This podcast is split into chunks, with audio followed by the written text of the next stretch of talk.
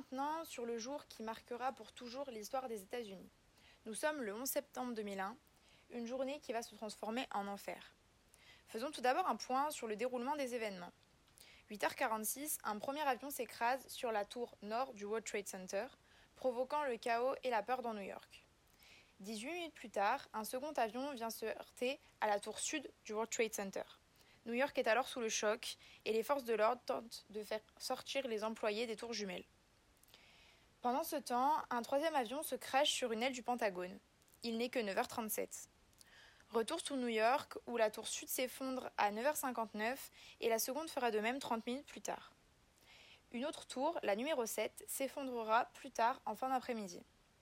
Le quatrième avion arrivera à être détourné et s'écrasera à côté de Shanksville, en Pennsylvanie. Des attentats d'une telle ampleur demandent une préparation sur l'État américain depuis de nombreuses années. Ils étaient 19, entre 20 et 35 ans, pour la plupart résidaient en Floride depuis plus de 10 ans. Tous ont pris des cours de pilotage, environ 50 heures chacun. Ils ont basculé dans un islamisme radical, avec comme chef un présumé Mohamed Atta, étudiant en Allemagne et qui est venu s'installer aux États-Unis. Le commanditeur, Oussama Ben Laden, va alimenter financièrement les 19 djihadistes. Oussama Ben Laden est issu d'une famille plutôt aisée. Très vite, il récolte de l'argent et crée un réseau de recrutement et d'entraînement avec son maître Abdallah Hassam pour aider l'Afghanistan à combattre contre la Russie. Nous sommes en 1979. Ensuite, il abandonne son maître et crée sa propre organisation, Al-Qaïda, sa mission étant d'imposer au monde sa conception de l'islam. À la fin de la guerre froide, son ennemi premier devient l'Amérique. Oussama Ben Laden va s'installer au Soudan, d'où proviennent la plupart des djihadistes du 11 septembre. Récemment, les Américains ont été surpris par un message alarmant de la nièce d'Oussama Ben Laden.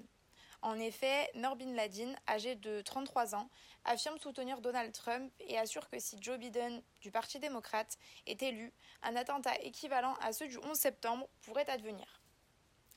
Revenons sur la préparation des attentats. Atta, le présumé chef, en 2000, commence à se renseigner pour acheter un avion d'épandage agricole. En effet, ils auraient d'abord pensé à une attaque chimique sur New York. Finalement, les quatre commandos se positionnent en Floride, en Californie et au nord-est, communiquant entre eux par mail, avec des noms de code.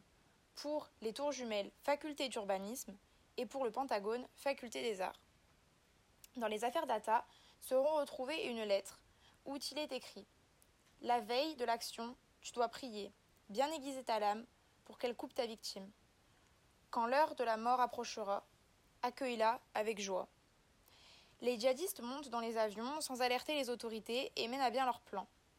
Après les attentats, une véritable chasse à l'homme est lancée pour retrouver Oussama Ben Laden. Il ne sera retrouvé que dix ans plus tard, en mai 2011, et tué par les autorités américaines. Les dégâts matériaux et humains sont lourds.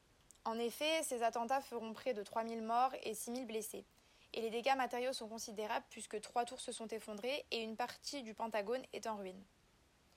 De plus, une étude montrera que les pompiers exposés à la fumée et aux poussières toxiques produites par l'effondrement des tours jumelles ont un risque de développer un cancer supérieur de 19% comparé à leurs collègues qui n'ont pas été mobilisés.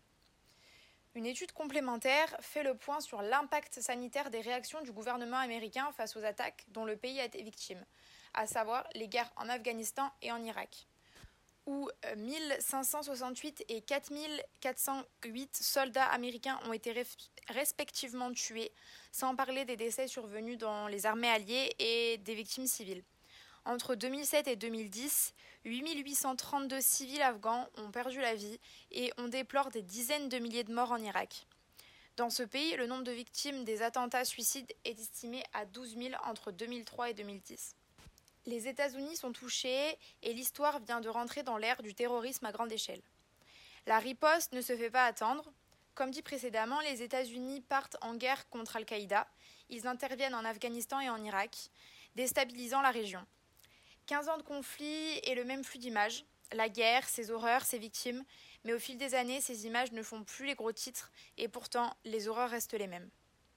Officiellement, l'après-11 septembre 2001 a coûté aux États-Unis 1000 milliards de dollars. Mais des économistes avancent des chiffres quatre fois plus élevés. Selon une étude de la Brown University de New York, les dépenses du gouvernement fédéral s'élèvent déjà à plus de 2300 milliards de dollars et ces projections chiffrent à 4400 milliards de dollars. C'est le coût définitif de la lutte contre le terrorisme. En effet, son calcul ne se limite pas aux dépenses du Pentagone, de la guerre en Irak, en Afghanistan et des tours jumelles. Il inclut les soins et le suivi des anciens soldats qui sont estimés entre 600 et 900 milliards de dollars. S'y ajoute aussi le coût de la sécurité nationale, drastiquement renforcé depuis 2001. Aéroports, frontières, banques, lieux de culte, les mesures de contrôle censées éviter de nouvelles attaques auraient coûté entre 360 et 400 milliards de dollars. Voilà, nous en avons fini sur notre dossier du 11 septembre, édité spécialement aujourd'hui car nous sommes le 11 septembre 2020. Cela fait déjà 19 ans que les attentats ont choqué l'Amérique pour toujours, mais également le monde entier.